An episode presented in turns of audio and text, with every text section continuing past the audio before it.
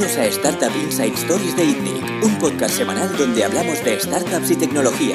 Podéis ver el podcast en itnic.net barra podcast y escucharlo a través de iTunes, iVoox y RSS. Bienvenidos una semana más al podcast de ITNIC. Hoy estamos con Jordi Romero, CEO de Factorial. ¿Qué tal?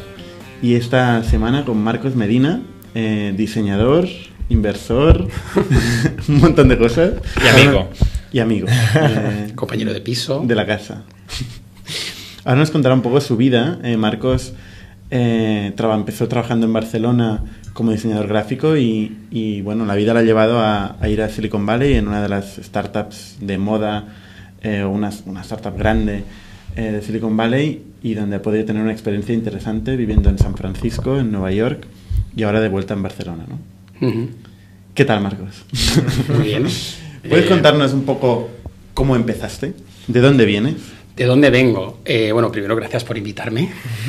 Me hace mucha ilusión. Hace mucho que nos veía y me alegro de estar aquí ah, entre amigos. Am, ¿De dónde vengo? Eh, yo vengo de una familia de clase media, de Tarrasa.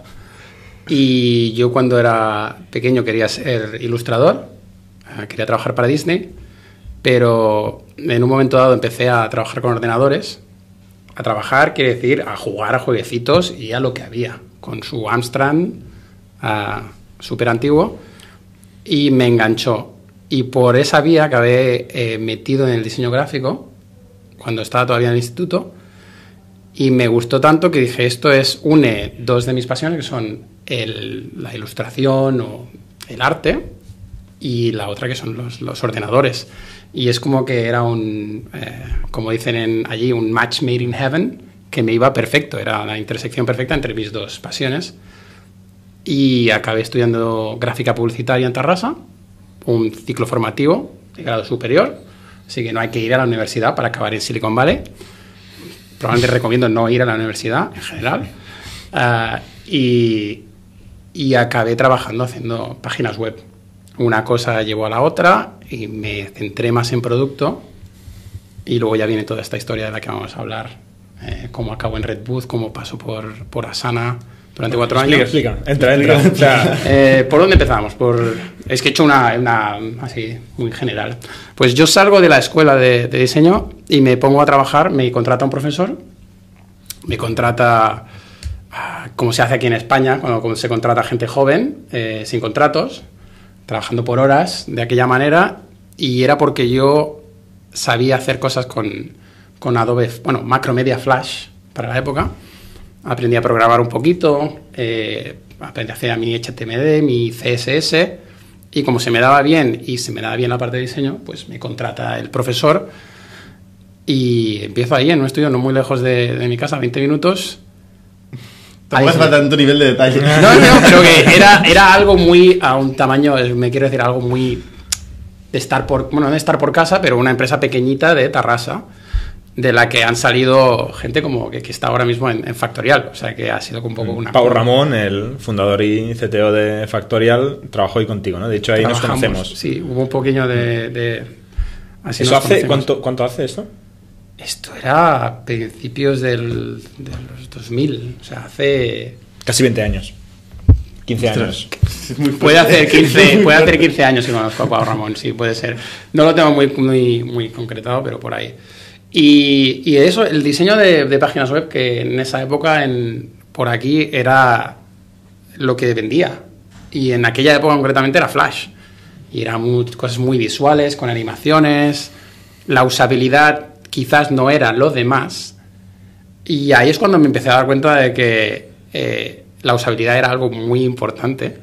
Como el, lo que acaba siendo, como me acaba desarrollando en diseñador de producto es, eh, vamos, que hemos hecho una web, es muy bonita, al cliente le encanta, pero la gente llama porque le llama al cliente porque no sabe cómo enviarles un email o no sabe cómo utilizar esto o, no encontraba la información que quería. Y es cuando te das cuenta de que eh, vale, esto no es hacer solo cosas bonitas. Esto es eh, que la, la arquitectura de la información y todo el diseño está al servicio de, de una labor concreta que es llevar la información de un punto al siguiente, que es de eh, la empresa al cliente. Y ¿Tu primera, ¿Tu primera experiencia haciendo esto en una empresa de producto, eh, cuál es? Mi primera experiencia es cuando yo ya estoy trabajando desde. porque me mudé de, de Barcelona a Galicia por amor. es cierto. Y me hice freelance. Dejé esta empresa. Pasé por unas cuantas empresas antes de todo esto. Y me hice freelance. Y, y me contrató. em, también un contrato así como freelance. eh, Redbooth. En aquella época era, era Teambox. Eh, yo había colaborado para, para Codegram y para otros pequeños estudios que de Que que eran- nos recomendó, o sea, no viniste por Pau, viniste por Codegram que nos recomendó. correcto. Hicimos Correcto. una vuelta ahí que Y luego nos unimos todos. Eh, pues sí, Codegram, eh, yo había colaborado con ellos diseñando su, su website, diseñándoles la marca y al parecer estaban hablando con, con Pablo y con, con Sí, Jordi habían hecho colaboraciones con nosotros también. y les, les preguntaron si conocían algún diseñador y como habíamos trabajado juntos, curiosamente los de Codegram salieron de la misma empresa donde yo empecé en, en Tarrasa, em, pues me recomendaron, Pablo me llamó desde San Francisco, que me hizo levantarme a las 8 de la mañana un día que estaba yo de vacaciones, bueno, a las 7 y algo, que eso para mí es eh, ignominioso. Eh, y cogí y le hice una pequeña prueba con, con Teambox, que era, tenía la primera versión y querían pasar de ser una herramienta práctica que era un poco tipo Twitter en aquella época y querían hacer algo más como lo que son ahora mismo los project management, todas las, estas herramientas de, de gestión de proyectos. Explica un poco qué era qué es Teambox. Teambox Porque es... hablamos de personas y de productos que nadie Correcto. conoce. O sea, aquí la audiencia no necesariamente conoce. Correcto. Hasta que no lleguemos a Sana, la gente famosa no sale. Eh, Teambox es una, como se conoce, un Project Management Tool, una, eh, her- un software para gestionar proyectos. Eh, como vosotros ya lo conocéis, pero vamos a explicarlo. Eh, tú tienes tu equipo de 5, 10, 15, 20 personas, 100, 200, y claro, tienes que trabajar todos a una a, a conseguir un objetivo. Eh, ¿Cómo se hace esto? Pues como todo el mundo sabe, pues hay muchos emails, en la época de los 90, en el principio de 2000, muchos emails para arriba y para abajo, reuniones, reuniones, documentos, que envíame esto, envíame aquello, ahora me falta tal. Pues Teambox y otras herramientas lo que se encargan es de solucionar este problema, que es vamos a poner a todo el mundo a través de, en este caso, un portal online, conectado, que todo el, todo el equipo esté en la misma, la misma herramienta y podemos crear un proyecto, dividirlo por secciones y por tareas, entonces ahí ya puedes especificar un trabajo concreto, se hace directamente en una tarea, que hay que hacer rediseño de email. Pues creas la tarea de rediseño de email dentro del proyecto que sea rediseño de la aplicación o lo que venga al caso. Entonces el diseñador está en esa tarea, eh, se crea como es como una conversación, eh, el diseñador está ahí, todos los documentos que hagan falta se ponen en la tarea, todas las decisiones se toman en la tarea, de, manera que el, el manager entra al proyecto, ve lo que se ha hecho, por esa vez ve las tareas completadas, ve las tareas pendientes y ve las fechas en las que las tareas se van a completar. O sea, un, y un luego ahí, software, un software de gestión de proyectos que incluye todos los stakeholders, todos los actores de un proyecto en una sola plataforma. Correcto. Y esto es un proyecto que nació en Barcelona, eh, que de hecho Jordi fue CTO eh, desde En los época, principios, en aquella sí, época. cuando se fundó. Y de hecho, una de las cosas, has, has usado una palabra que me ha gustado, una de las cosas diferenciales de Teambox Redbooth, en la época ahora muchos han convergido, es que dentro de las tareas había conversaciones. Correcto. Esto era un matiz que los softwares más tradicionales de Project Management era tarea. Sí. Y era una tarea. Y o se hacía o no se hacía. En, en Redbooth las tareas evolucionaban y duraban mucho tiempo, y semanas, y ficheros, y, y imágenes, y, integraciones, subtareas, o sea que tenían mucha vidilla, que esta era una de las diferencias de, de Redbooth Teambox contra otros productos. Pero bueno, sí que me acuerdo que tu, tu primera propuesta ahí fue un rediseño cuando hacíamos Teambox 3, que le llamamos en aquel momento, que pasaba de ser un clon de Basecamp, mm, ahora seguramente ya ha expirado y se puede decir, a ser algo más con, con criterio propio y más orientado a proyecto, tareas, listas de tareas. eh, O sea, el punto etcétera. diferencial diríais que era la conversación versus la tarea. En ese momento sí, no ha habido... Pero, pero la evol- Basecamp también tenía un approach similar. Muy, muy sencillo.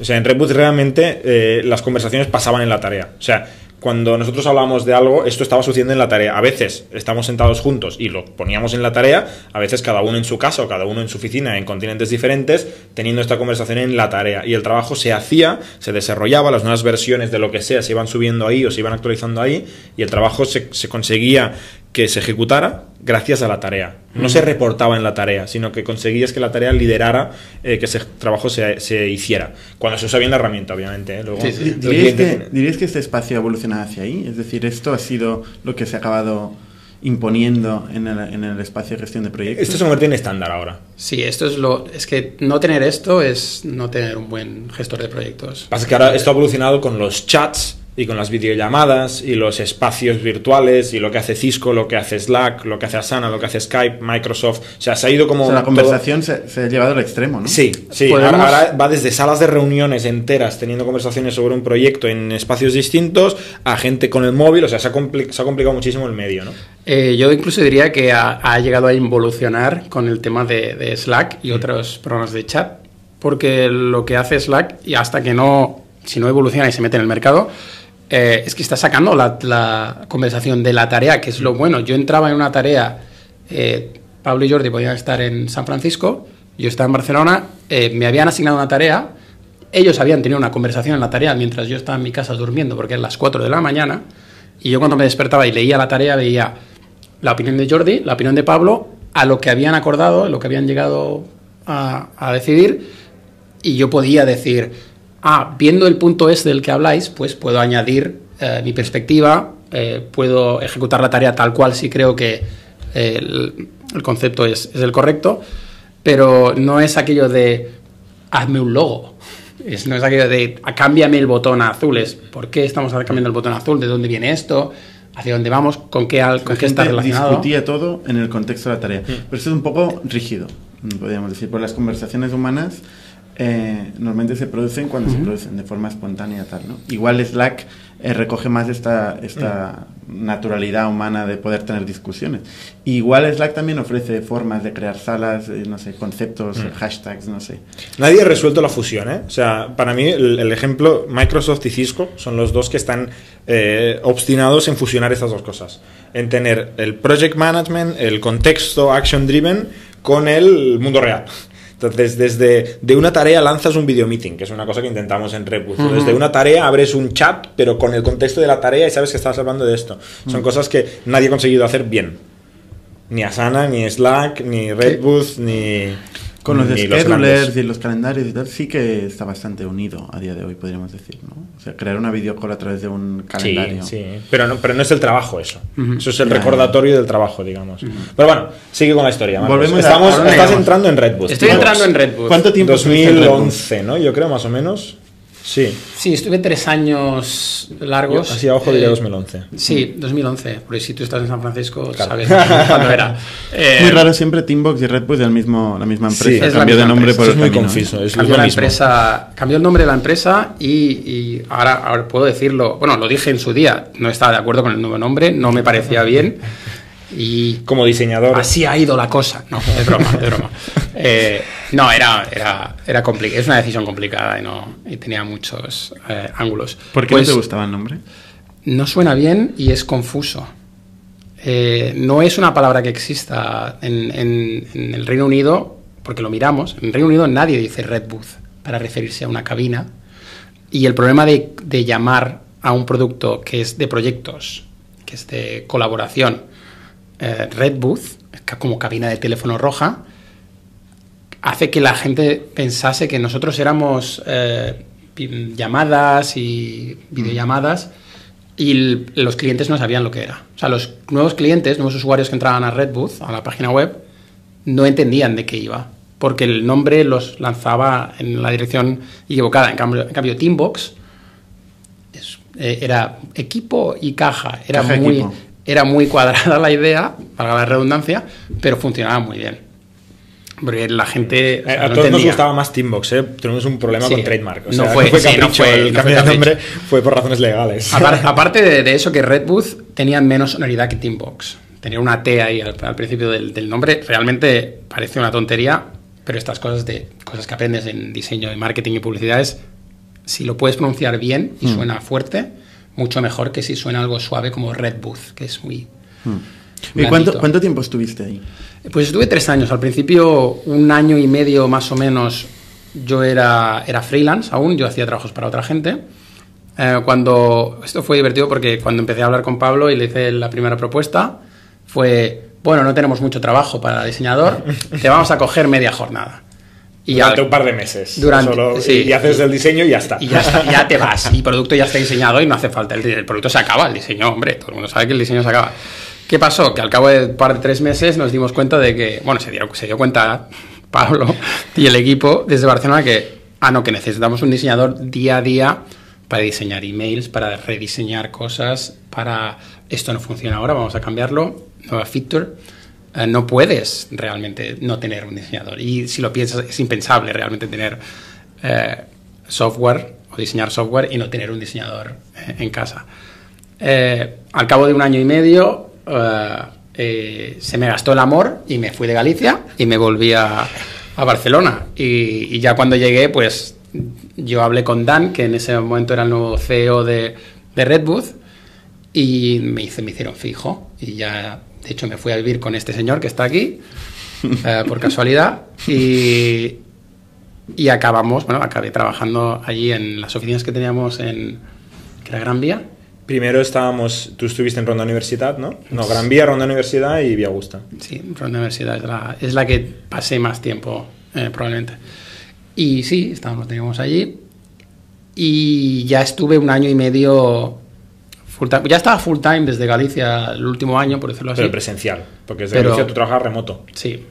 Entonces, claro, ya. Es curioso, ¿eh? O sea, un diseñador part-time, temporal y a distancia. O sea, sí. cómo han cambiado las cosas, ¿eh? Sí. Ahora tenemos en Factoria, por ejemplo, un diseñador para cada dos programadores full time, in-house y casi antes que el programador. Pero es que esto ha cambiado mucho. ¿eh? Sí. Ha cambiado nuestra percepción de lo importante que es, ¿no? Uh -huh. La percepción de todo el mundo. Bueno, sí, de todo el mundo, seguramente. O sea, y los productos también se nota la Pero importancia que se le da la a este sí, la, se ha dado cuenta la gente de que, eh, aunque funcione la herramienta perfectamente, si no está bien diseñada y la usabilidad no es buena, eh, y como decía Bernard antes, el diseño de producto es parte esencial de, del qué. Antes de, de, de antes de, hasta la muerte. ¿eh? Antes de. Claro, cito a, Ber, a Bernat así.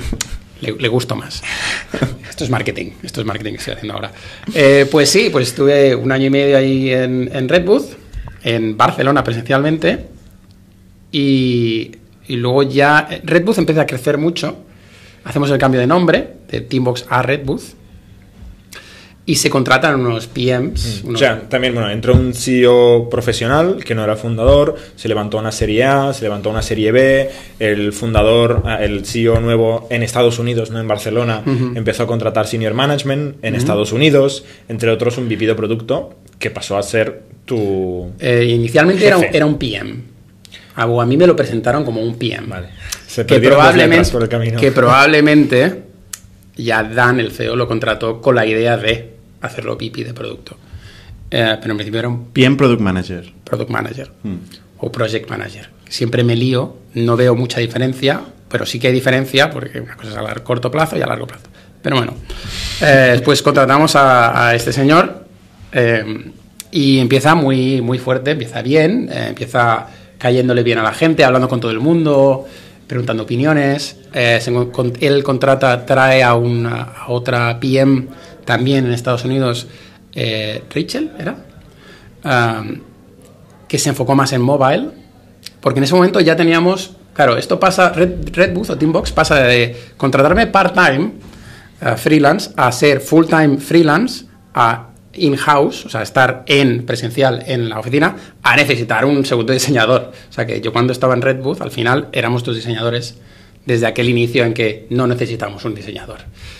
Y estaba Polina. Dos diseñadores y dos product managers. Sí, estaba Polina, que trabajaba con Rachel, y yo trabajaba más con, con el otro, con John. Vamos a dejarlo en John, eh, un nombre así uh, que no es muy específico. Tampoco hace falta entrar en tanto detalle. Bueno. no lo digo porque tenemos 40 minutos. 40 minutos. Y tenemos Vamos que llegar a Silicon Valley en algún momento. Uh, pero, pero es que ya estoy llegando a Silicon Valley. vale, vale. Sí, de hecho, cuando, falta. Falta nada. Cuando, falta un desayuno. Falta un desayuno, correctamente. Eh, pues eh, cuando ya entra el nuevo management, como decía Jordi, eh, yo ya no me sentía tan cómodo en, en ya veía que mm, la opinión, que porque yo había trabajado muy de cerca con Pablo y con, y con Jordi y con Pau y con los programadores, yo me sentaba justo al lado de ellos, entonces todos los problemas, todas las decisiones, pues las tomabas entre todos, eh, era, era algo muy democrático y muy, muy de si todo el mundo cree que esto está bien, pues probablemente es que esté bien. Y este tema da para otro podcast. Probablemente, probablemente digo que sea tal. Y esto da- Más que democrático, quizá orgánico, ¿no? Era o sea, así, al final había un día a día, un- una, una proximidad. Es claro. tampoco, tampoco había votaciones, ¿eh? No había votaciones, pero claro, al final que los que tomábamos las decisiones era Pablo o, o yo o Polina o Pau o el que viese esto tenemos que hacerlo así o así por este motivo. Aquí podríamos discutir si, si lo democrático es, es, es bueno eh, si lo- no, en cuanto a diseño de producto. Ah, vale. Ah, Yo susto. iba, a hacer, yo iba a hacer un no rotundo rápidamente, pero, pero cuidado. No, o sea, realmente lo, di- lo diferencial no es democrático. ¿eh? Lo, lo- lo democrático Sí, es el design by con- committee precisamente Claro. es conocido que es un error. El, el diseño, el Pues- diseño que la gente, todo el mundo le gusta, es muy aburrido. Mm. No aporta nada nuevo. Mm. La gente es no, No es disruptivo, no es disruptiva, La gente no es capaz de imaginar Sí, sí. cosas distintas. Eh, y, y ahí lo democrático no ayuda mucho. Avanza, Marcos, que- que queremos... Vale. Eh, pues es- entra el nuevo management, entra este nuevo más, más formado equipo de producto, porque realmente teníamos Gente con mucha experiencia, también hay que decirlo. Otra edad. Nosotros teníamos PayPal. 20 y picos, estos tenían 40 y picos. Y, y, de hecho venía, visitaba una vez al mes casi, se venía una semana a Barcelona, a alguno de los PMs, y yo noto que ya a mí no se me reconoce la opinión tanto, eh, no me adapto, quizás yo no me adapte bien al sistema. Eh, yo realmente noté que había una fricción, eh, yo tenía la voluntad de ayudar y, aprender de esta gente que venía de fuera, pero me sentí un poco rechazado ya de inicio. Y en ese momento mm, me desencanté un poco. Empieza a irse gente, eh, Pablo se fue, también se fueron algunos otros trabajadores, y ya no tengo ese buen feeling de qué bien me lo paso cuando vengo yo aquí a trabajar. Me gusta lo que hago, me divierte, eh, y es interesante, no es solo que me, me divierto, es esto, me gusta hacerlo. Eh, me montó el currículum un poquito así, de aquella manera lo que tenía, y lo puse por casualidad en una página web que encontré de rebote en Twitter, eh, Bridge Program, que se llama, el proyecto Puente, que es, eh, ya entraremos en detalle, pero a través de aquí me contacta Asana y me llega un email de, hola Marcos, soy Melanie, eh, recruiter de Asana, hemos visto tu currículum y, y nos gusta. Y ¿Qué es Asana? Asana es un competidor, un competidor directo, competidor iba a decir, competidor directo de, de Red Booth eh, en aquella época. Um, es una Fundada compañía en Silicon Valley, en fundada en. Silicon Valley por, por dos personas, eh, entre ellas Dustin Moskovitz, que es fundador de, cofundador de Facebook. eh, con- Billonario. billonario con B en América, porque allí los billones son más pequeñitos que aquí, faltan tres ceros, pero de unido. Ah, y, y Justin Rosenstein, que viene también de, de Google y Facebook, también de una persona de producto muy, muy potente. Fundada allí con gente de mucha calidad, muy buena, y me llega, me llega, me aparece esta oferta a través de, empiezo a hacer entrevistas con ellos y al principio yo se lo comenté incluso a ellos, a Jordi, de, porque Jordi ya no estaba en Red Booth, En ese momento no estaba. ¿no? en ese momento no estaba, y le dije, Jordi, mira, me ha llegado esto, eh, voy a hablar con ellos para ver cómo es su equipo de diseño. Y realmente mi primer paso, y me acuerdo de hacer la broma de, imagínate, el primer paso es para un poco, de, no de hacer de espía, pero bueno, bueno sí, do- agente doble Sí, sí. de vamos a ver cómo lo hacen ellos para aprender. Chafardear. ¿Existe Vamos a chafardear. chafardear? Ah, Curiosear. curiosear. Y bueno, la cosa se va poniendo seria y me hacen más entrevistas. Fue como uh, todo por Skype, uh, evidentemente, primero emails, luego llamadas telefónicas, uh, Skype y al final hago una entrevista de unas dos horas, primero con Andrew, eh, me hacen un, un ejercicio, estoy aquí, aquello, me acaba llegando una oferta. O sea, me ha llegado la oferta, me dice, cuando acabo, yo hablo con la recruiter y le digo, ¿cuándo me vais a decir algo? Y me dice en, un par de días. Lo que pasa es que me llamó al cabo de media hora, porque ya habían tomado la decisión y que estaban muy contentos y me querían fichar. Me dije, bueno, pues me llegó la oferta, eh, me llegó el- lo que pagaban allí, que es un poquito más de lo que pagan aquí, como tres veces o cuatro, lo que se paga en el mercado laboral en Barcelona. Y me hicieron los ojos chiribitas y tuve dudas en un momento de ¿qué hago? Yo firmo esto y me voy para allá porque conozco la experiencia de alguna, alguna persona, entre ellos Pau, que recibieron ofertas y nunca pudieron llegar a Silicon Valley por culpa del visado, que es, esto es un tema que ahora lo hablaremos. Entonces a mí me llega la oferta, la firmo y hablo el lunes, ese lunes, eso fue un viernes, y ese lunes llegaba, llegaba el PM de, eh, el pipi de producto ya casi, en, a Barcelona. Entonces yo dije, bueno, el lunes cuando venga, a primera hora, yo le comento que me, que mira, me ha llegado una oferta y yo aquí he estado muy bien, pero eh, voy a trabajar el mes o dos meses que, que me quedan hasta irme y luego me voy. Claro, eh, primero él estaba muy liado, entonces yo conseguí No hace pillarlo. falta tampoco explicar lo que pediste para desayunar, ¿eh? Puedes... Yo pillé un croissant. Ya, ya, sabía que- queso. Pero lo pillé, lo, lo tuve que pillar porque él no me hacía caso, lo tuve que pillar a la hora de comer. Yo ya sabía y luego me ha confirmado que él me quería echar. Así que esto me fue bien a mí. Eh, Entonces yo le comenté, mira, me ha llegado una oferta y me voy a ir a Silicon Valley.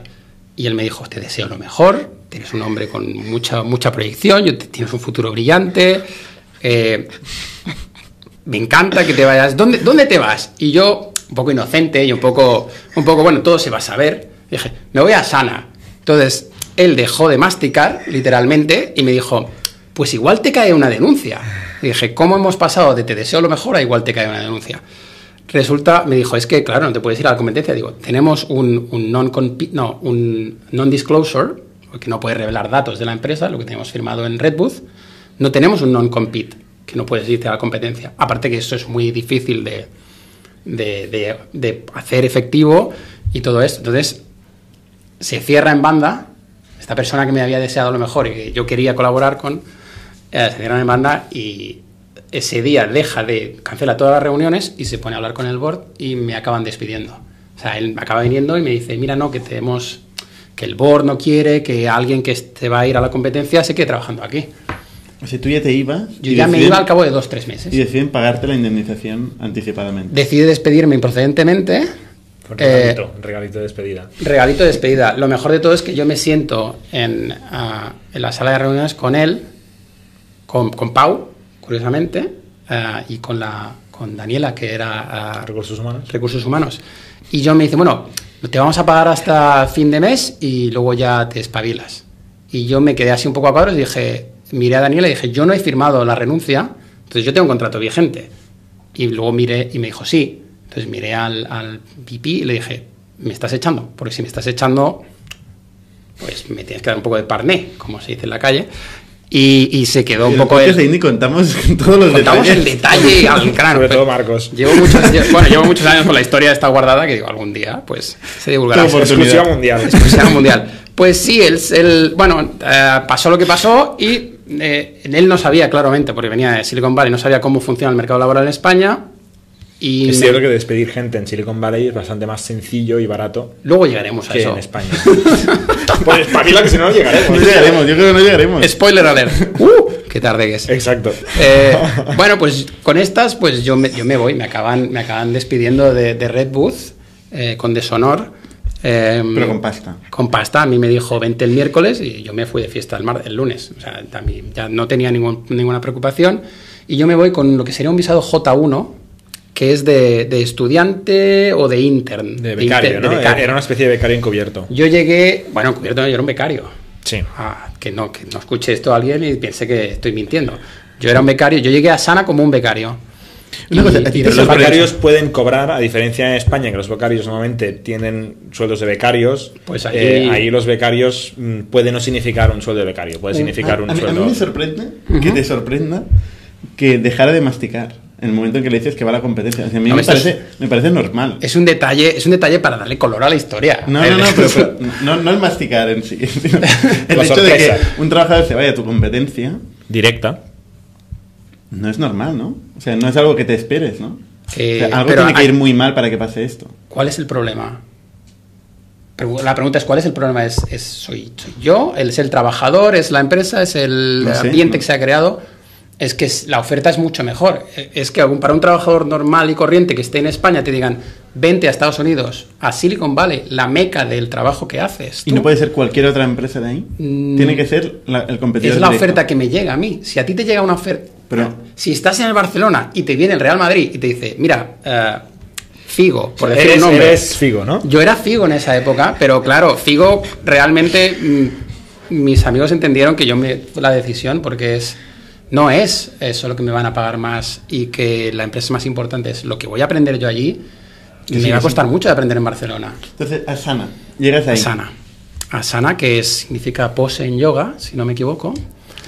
Y Hostia, muy preciso. ¿eh? muy preciso. En yoga, que es el idioma yoga, ¿no? Sí, que tiene una relación pose. muy íntima en Asana con el Esto yoga. es tan igual. Vamos a.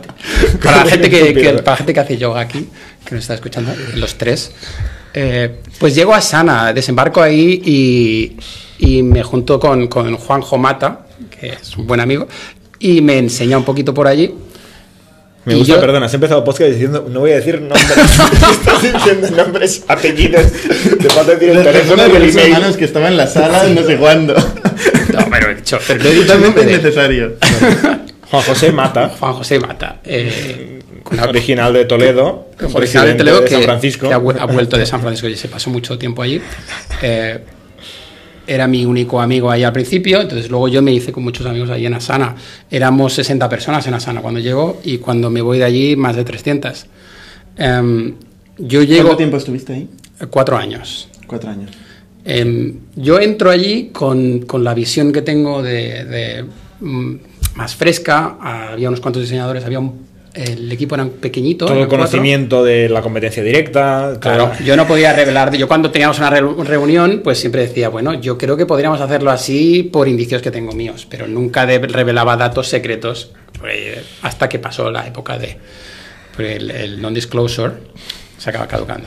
Y por eso, por eso, Por lo de la no competencia. Por eso lo de la sentido. competencia. Claro, yo no, a ver, yo en ningún momento eh, decía No, pero quiero decir que tiene sentido que la gente no se vaya a trabajar por la competencia, porque Correcto. realmente te llevas una información. Aunque no vayas diciendo números, tienes un conocimiento. Tienes un conocimiento correcto. Yo no tenía mucho, realmente era en Red Bull eran bastante opacos, no, no nos tenían mucho. Es una de las maneras por las que yo me voy, es porque no conocía realmente cuál, cuál el plan, no me, no me hacían parte de, de cuál es el plan de la empresa. O sea, ¿cómo voy a diseñar yo un producto si no sé cuáles son los objetivos O sea, concretos? Jordi no compartía datos a pesar de vivir juntos. Jordi no trabajaba en ese momento. En ese Ah, momento, vale. sí. Justo durante ese momento. Pero en ese momento ya no estaba. Fue por eso. No, es, es, es el cambio este de ser una empresa más pequeña a hacerse más una corporación. Oye, cuéntanos un poco de Asana. Eh, ¿Cómo es trabajar en Asana? Eh, Y vivir en San Francisco. y vivir y- en San Francisco. Pues eh, vi- trabajar en Asana, sobre todo cuando yo estaba al principio, era en una familia grande. Me recordaba un poco a, a cuando yo estaba en Red Booth, que había mucha, mucha amistad, mucha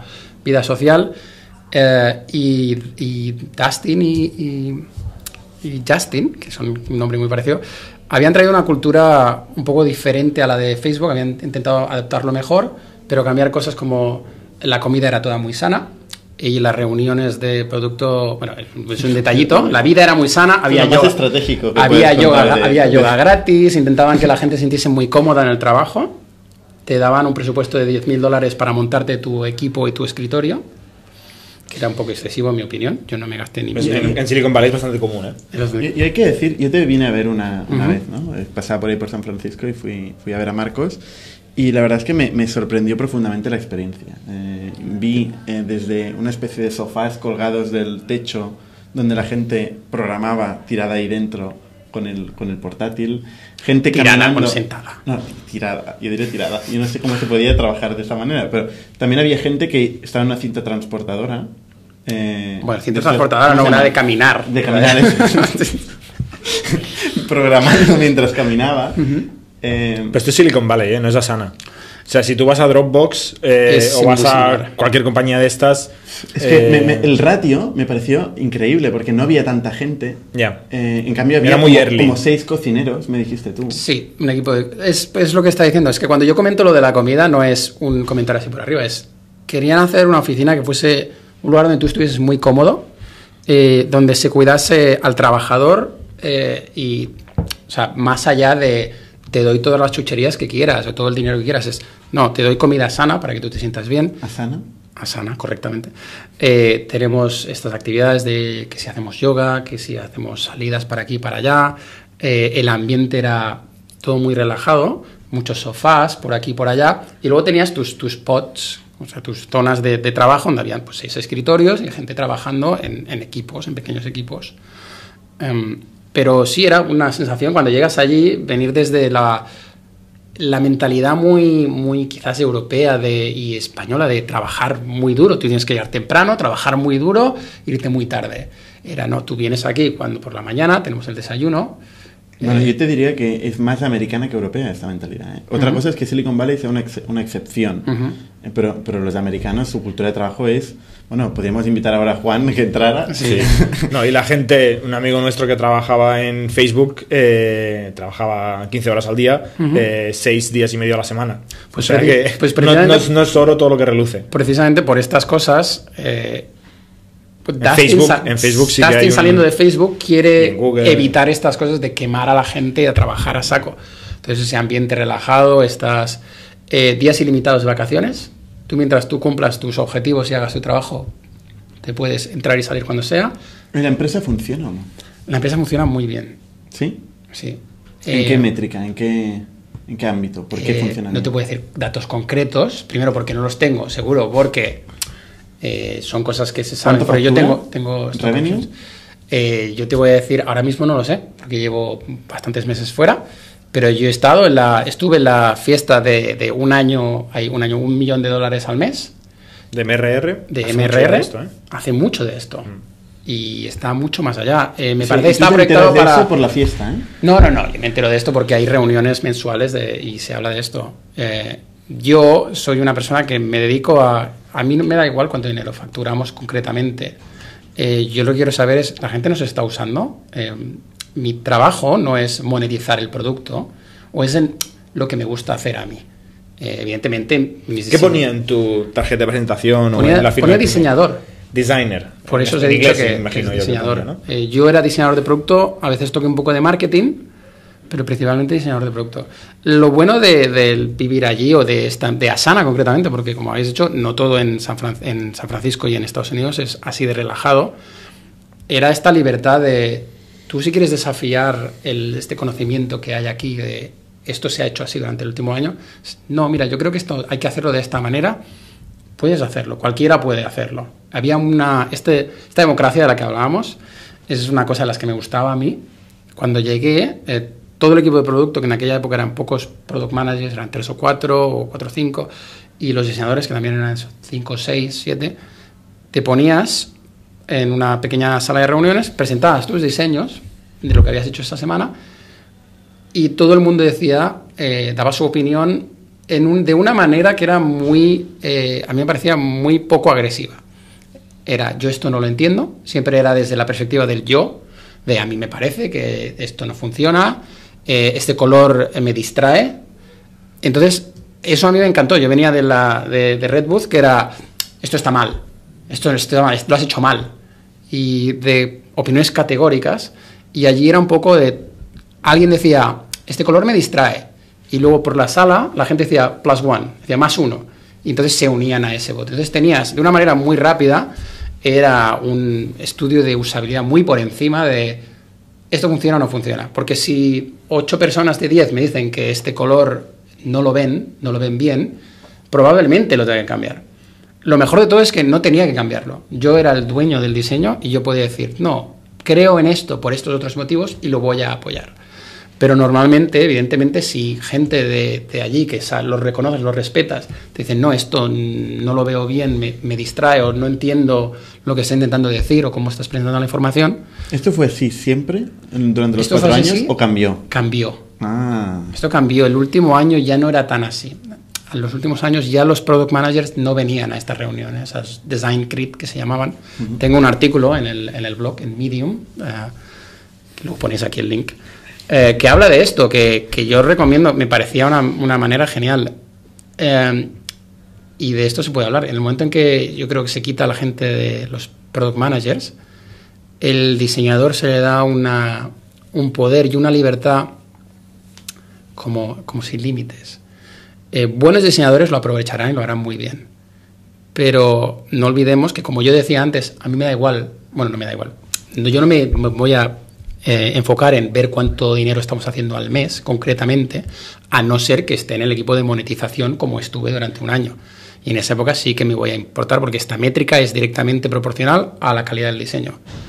Pero yo no me voy a encargar, a pesar de eso, no me voy a encargar de vender el producto. Los que venden el producto muchas veces y los que conocen al usuario muy bien son los product managers. Y yo creo que la mitad del cerebro de, de un equipo de producto es, es el product manager y la otra mitad es el diseñador que tiene sus ¿Hay ideas y sus conocimientos. ahí? Sí. Eh, era pequeñito al principio y Pero solo para grandes cuentas, ¿no? O sea, Sana funcionaba parecido a Redbooth en el sentido de que había una parte muy grande self-service, orgánica, tráfico online o anuncios. SMB, podríamos decir. Sí, Small sí. and Medium Business. Sí. Sí. Y luego una parte de grandes cuentas eh, con fuerza de ventas. Sí, la idea es, eh, como, como ha hecho Dropbox, como han hecho muchas otras empresas, es, es, eh, bottom-up, o sea, desde abajo hacia arriba, es tú puedes adoptar a Sana con un- tu equipito de Sí. marketing gratis, porque Sí. era totalmente gratis, hasta 15 personas. Ahora me parece que esto lo, lo cambian, lo han reducido a 10 y tal y cual para aumentar ventas, pero al principio es em, una manera muy viral de que la gente empiece a adoptar un producto, porque un gestor de proyectos no es algo que adoptas de la noche a la mañana. Y es una experiencia que se ha visto muchas veces en- con otras empresas. Es, eh, mira, os vamos a colar Outlook a todos y todo el mundo tiene que utilizar el mismo correo. Y estas decisiones que se toman desde arriba muchas veces son porque te lo han vendido bien, te han hecho un descuento, pero igual lo que necesita el trabajador no es utilizar Outlook, igual necesita utilizar Gmail porque está otra cosa. Entonces, entraba el funnel, era, entraban, por, entraban pequeños equipos de la misma empresa y a la que ya había unos cuantos ya puedes empezar a vender. Y ya les dices, oye, que tienes otro departamento aquí, puedes ponerte a trabajar juntos con ellos. ¿Cuánto vale Sana? Ah, no te lo sé decir. No, ahora mismo no lo, he, no lo he seguido, eh, están cambiando precios, pero ya te digo que es gratis hasta 10-15 personas. Y luego había tiers. Costaba unos 7-8 euros por usuario. Había- una fórmula rara, ¿eh? De hecho, el pricing de Sana no era El pricing tan de simple Asana como... es cuantas más, cuantas más cuentas, eh, más caro. Más caro. Ostras, Sí, era, era más servicio, no, no un poco es- más raro. Claro, curioso, ¿no? Claro, tío, que nosotros queremos que tú adoptes muy rápidamente, a un bajo coste, y claro, en el momento en que tu empresa empieza a ser 500 personas, pues bueno, igual te puedes permitir pagarnos más. Una cuenta un- una empresa como Facebook, que tiene 10 bueno, los trabajadores que tiene, si va a poner a 10.000 personas a Sana, se puede permitir. Una empresa que son 20, eh, mira Sí. cada céntimo que se gasta. En la página de pricing pone el resumen 9,25 euros por empleado. Y Luego está el Enterprise, Sí, que esto ya son- se, negocia. Mm. Y sí, Oye, ¿Cómo, ¿Cómo es la vida en San Francisco? Cambiando de tema. Pues, eh, contrario a lo que muchos piensan, eh, el clima no es lo más. No. Eh, está nublado muchas veces, sobre todo en verano, por el tema de que es una bahía. Eh, pero aparte del clima, la vida. Ahí se ha mezclado el San Francisco de la contracultura y de los hippies y todo esto con Silicon Valley. Entonces, lo que se ha creado es esta pequeña monstruo de Frankenstein de trabajadores que vienen a cobrar eh, seis cifras al año, lo que se dice. ¿no? ¿Cuánto, por? Sueldos de. Un, un ingeniero que sale de la universidad llega a compañías como puede ser Facebook, Facebook probablemente pague más, Facebook, Google, Dropbox, eh, llegan cobrando 120.000 euros al año, eh, dólares al año, 120.000. Esto es salario de entrada. Salario de entrada. Eh, son salarios con los que entra la gente a, a estas empresas. Diseñadores de producto también. Eh, gente de ventas quizá menos, pero...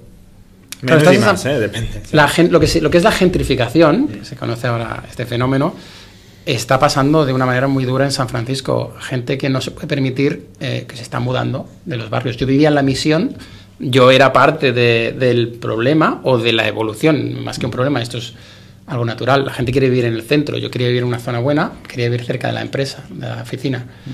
Eh, te mudas ahí, tú puedes pa- permitirte pagar más, eh, la gente que está ahí no lo puede permitirse. Entonces los eh, salarios echando a suben, los locales. es, los salarios suben, sube el alquiler, se van los locales y luego para seguir teniendo gente tienes que seguir subiendo los salarios y esto eh, llega un momento en que va a petar porque están construyendo a saco allí. ¿La gente es fiel a la empresa donde trabaja? O... Esto me lo preguntas porque lo hemos hablado antes. Y como sabes, eh, el caso de que yo haya estado cuatro años en la empresa es, es lo raro. Sí. La media escuché que era entre seis meses y un año. Sí. Hay, un, hay un tic ahí que es el vesting de los stock options del primer año Correcto. que hace que muchos ingenieros y Terriblemente producto- materialista, ¿eh? Sí. Eh, Es curioso porque el incentivo de fidelidad desfideliza. Porque lo que la gente hace para alinear a largo plazo a los trabajadores hace que se queden lo mínimo para tener un mínimo de stock y next. Y si hace un IPO esa empresa, pues ya. En otros podcasts hemos hablado de, de, China y de que este fenómeno se produce mucho en China, pero realmente en Estados Unidos, en Silicon Valley, se produce lo mismo. La gente se mueve mucho por dinero. Poco, sí, muchísimo. Mm. Yo me quedé cuatro años. Yo sí, acabé mi Pero vesting. tú no eres de ahí. Yo acabé mi, casi acabé mi vesting y me fui de.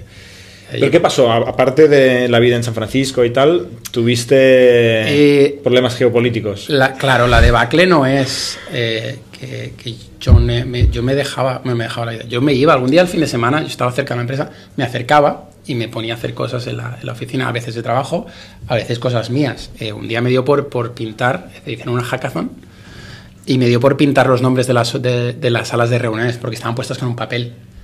Y, y lo hice y luego le dije a la gente de, de Facilities, la gente que lleva toda la oficina, dije, oye, que he hecho esto. Me dice, ¿se puede quitar? Y dije, sí. Dije, pues estuve haciendo hasta que te dé la gana. Y ahora, a día de hoy, esto se convirtió en cultura de Asana. Todas las salas de reuniones tienen nombres escritos con lettering, como los que empecé yo, en vez de, de aquella manera. Entonces, es lo que decía, que formar parte de la vida allí, en Asana concretamente, no en todas las oficinas, tú puedes eh, aportar algo más que solamente tu trabajo diario. Tú puedes cambiar y afectar la empresa desde los valores y la cultura a realmente el producto de las ideas y la dirección. Eh, me he ido un poco de lo que era la pregunta. Decir, muy bien. Eh, pero claro, yo está allí muy cómodo, está con mis amigos, y pero claro, aplicamos a lo que es aplicar una H1, que es una del trabajador normal, Porque el visado que tenías, volviendo al visado, ¿no? J1, es 18 meses 18 máximo. meses, claro. Pues O sea, nosotros había lo un- máximo. un había un tope, pero la idea es, bueno, vienes, si estás bien y haces como un poco de inter, pues te, eh, te hacemos una H1, lo probamos. Lo probamos, la H1 es una lotería. Tienes un... Literalmente, de hecho, literalmente una lotería, lotería. tú mandas todos tus papeles, puedes, estar, ser la persona más cualificada del mundo. Eh, si no sales, si no sales ese 25% de posibilidades, si no sacan tu numerito, literalmente, no te devuelven los papeles tal cual. Y no te lo dicen, o sea, te llega una carta con los papeles que tú has enviado con el mismo paquete. Entonces yo sobre, me parece que es julio, eh, yo me fui para allá en, en junio, entonces al junio, julio siguiente me di cuenta que me tenía que ir al cabo de seis meses. Entonces en diciembre eh, me mudo de San Francisco. Lo bueno es que Asana acababa de abrir una oficina en Dublín. En principio era para bueno, eh, customer support. O sea, En zona horaria europea. Sí, atención al cliente. Eh, me voy para allá, había un par de ingenieros, y me voy para allá a trabajar remotamente, como ya hice con Red Booth. Dije, bueno, tengo la experiencia, me preguntaron si me Dublín quería y. Galicia, en realidad hay unas. eh, Hay similitudes, ¿no? Sí, hay sí. paralelismo. Yo empiezo estoy en Galicia y paso, llego a Dublín. Eh, hablan de otra manera. Eh, me voy a Dublín y trabajo desde Dublín. En principio era, iba a ser un año, pero cada vez que tú te vas a, a Estados Unidos, esto te cuenta en contra o en, para el visado que queríamos pedir, que era una L1, que es un relocation. Este te mandan, Repatriación de filiales. Sí. Es como tú, tienes, tú estás en una oficina en cualquier parte del mundo y te traemos a Estados Unidos. Y tiene que pasar, tú tienes que estar un año trabajando para la empresa fuera de Estados Unidos. Entonces, cada día que yo pasaba en Estados Unidos de visita por trabajo, se añadía. Entonces, al cabo de un año y medio, me sale la L1 y me voy para, o me vuelvo a Estados Unidos. Y me preguntan si me quiero ir a San Francisco o Nueva York. Que ya lo tenía claro, yo ya había decidido meses antes ir a Nueva York. Porque había un PM con la que me llevaba muy bien, la oficina estaba cre- creciendo y me gustaba la vida en Nueva York a mí eh, y quería ver una cosa diferente. San Francisco ya lo había vivido y socialmente esta mezcla de gente con mucho dinero, eh, techis, que se llaman, de compañías tecnológicas, y, la cultura normal de San Francisco, no me acababa, no me sentía cómodo, no era mi vida. Um, era muy difícil también hacer amigos, empezar de cero a hacer amigos. Yo me apuntaba a jugar a fútbol y a estas cosas y a intentar hacer, hacer todo lo que fuese posible socialmente, pero también no es esta cultura que tenemos aquí en el sur de Europa, que es mucho más social, mucho más, te vas con los, la gente del trabajo a tomar algo fácilmente. Pues eso me pasó en San Francisco, entonces me pasó también un poco en Dublín, y dije, voy a Nueva York, que yo me siento cómodo en ciudades grandes con metro. San Francisco no tiene metro, tiene un trenecito, ah, nunca mejor dicho. Y, y yo llego a Nueva York y hubo una pequeña debacle. Eh, la PM que me había convencido de irme para allá se va, se va un team lead, un líder del equipo de ingeniería, y se va otro ingeniero que llevaba mucho tiempo allí. Entonces se queda un poco en cuadro la oficina, Asana se plantea cerrarla, pero decidimos seguir para adelante porque creían en la oficina. El problema es que a mí me ponen la tesitura de que yo llevo trabajando un año y medio remotamente y yo me voy a Nueva York para trabajar con unos PMs y un equipo allí en Nueva York. En el momento en que esta gente se va, se, se congela todo y decide, la empresa pues tirar para adelante tal cual está y luego ya evolucionar en el futuro. Y yo me voy desencantando un poco porque veo que entra gente nueva en San Francisco que están cogiendo más peso. Y empieza este proceso similar al de Redwood de gente nueva que entra y desplaza a los que están ahí. Y las opiniones nuevas, pues como yo llegué a Sana en su día y mi opinión llega con, con carácter y con una opinión, una visión fresca, va desplazando a los que ya llevan tiempo ahí, se conocen, se conocen el producto. Y esto añadido a estar remoto un año y medio en Dublín y seguir remoto en Nueva York, hace que el, crea mucha fricción con el equipo, eh, la gente nueva pues no tengo la misma familiaridad. Yo cuando estaba en Dublín todavía conocía a todo el equipo que había de diseño y a los uh, PMs, entonces era muy fácil trabajar porque nos conocíamos y nos tratábamos muy bien. ¿Qué acaba pasando? Acaba pasando que, que, mi performance o mi, mi, trabajo pues se resiente. Hablamos de ello con el, con el manager, con, con, que es muy buen amigo mío, y hacemos un, un, proyecto para que yo me ponga las pilas. Yo me pongo las pilas, pero aún así eh, no acaba saliendo bien, no, no acaba convenciendo. Yo llevaba mucho tiempo, mi salario era muy alto porque venía de, tenía una antigüedad y pues un poco hace falta sangre nueva, yo ya no estoy igual de motivado que al principio, pues me tengo que ir y... ¿Te vas o te echan? Me echan. Bueno, como se dice ahí, te vamos a dejar ir. Que fue un poco lo opuesto que me pasó en me, Fue lo opuesto que me pasó en Barcelona. Me dejan ir. No te dejaron ir, te, me... te echaron porque querían. ¿Hay indemnizaciones también? Sí, en, este caso, sí, eh, que ya me fue bien. Me quedé unos meses en Nueva York eh, de vacaciones. Me reuní con algunas empresas de allí. Cuando tienes trabajo no son vacaciones. So, es, sigo es de vacaciones. Vida desocupada. Digamos. Sigo de vacaciones. Uh, y, y bueno, triste un poco por, por dejar la empresa porque yo o sea, me encantaba estar allí. Bueno, cuatro años son bastantes, ¿eh? Yo no pero, recordaba que fueran tantos.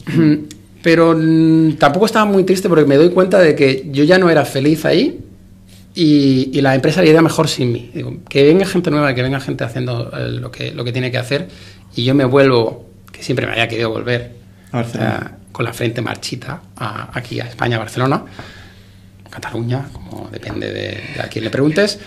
Y, y, nada, ahora con ganas de hacer proyectos nuevos, porque yo cuando salgo de ahí me doy cuenta de que me había, eh, me había encasillado. Yo que soy diseñador, solo hacía diseño de producto, eh, se estaba convirtiendo todo en la empresa y, en general lo que estoy viendo en el, mundo del, product design, que es muy esotérico, estamos viendo unas cosas muy filosóficas, eh, cosas un poco muy rígidas a veces. Es como ese frescor que decíamos que, que el que crea a veces es el pionero y es el que tiene ideas revolucionarias. Y lo que se está convirtiendo eh, en aquel momento, lo que el mundillo es, vamos a hacer lo que funciona y vamos a seguir experimentando con lo que funciona y estos procesos, proceso está bien, es una buena idea, pero lo que veo es que la gente se está convirtiendo en máquinas de reproducir estas tareas y estos productos que esto funciona así, hay que enviar estos emails y tratar a los usuarios como, como ganado y como cada euro pues vamos a exprimirlos. Es como, bueno, yo lo que quiero es... Y, lo hago en la, en la, vida real es, a mí me gusta entretener a la gente, me gusta hacer que la gente esté contenta y que sea feliz. Y me gusta el diseño de producto uh, también porque cuando yo hago un diseño bueno, cuando el diseño de producto es elegante y es sencillo, la gente lo ve, lo entiende, ni se entera de que el diseño de producto está ahí. Y ellos están contentos porque están haciendo con su aplicación, con su software, están consiguiendo lo que necesitan hacer sin tener que estrujarse el cerebro y pensar demasiado. Y ese, ese trabajo se convierte en un placer. Y, y en Asana teníamos juguetitos, como cosas que podían parecer accesorias, pero que creaban eh, placer realmente en, en, los usuarios. Teníamos en Asana están, cuando completas unas cuantas tareas, hay una opción que puede hacer que un unicornio te cruza la pantalla con un arco iris. un unicornio o un, un- Sí, diferentes animales yo- mitológicos. Yo creo que con esta conclusión eh, del diseño eh, eh, podíamos cerrar. Ujú. Marcos, muchas gracias por tu testimonio. Gracias Realmente es interesante toda tu aventura que has tenido, has vivido muchas cosas eh, distintas. Y gracias por compartirlas con nosotros. También a Jordi. Nos vemos la semana que viene. Suscribíos a nuestro podcast semanal en youtube.com barra iTunes, iVoox o RSS para no perderos ningún episodio. También lo podéis recibir en vuestro correo suscribiéndoos a nuestra newsletter semanal en itnic.net.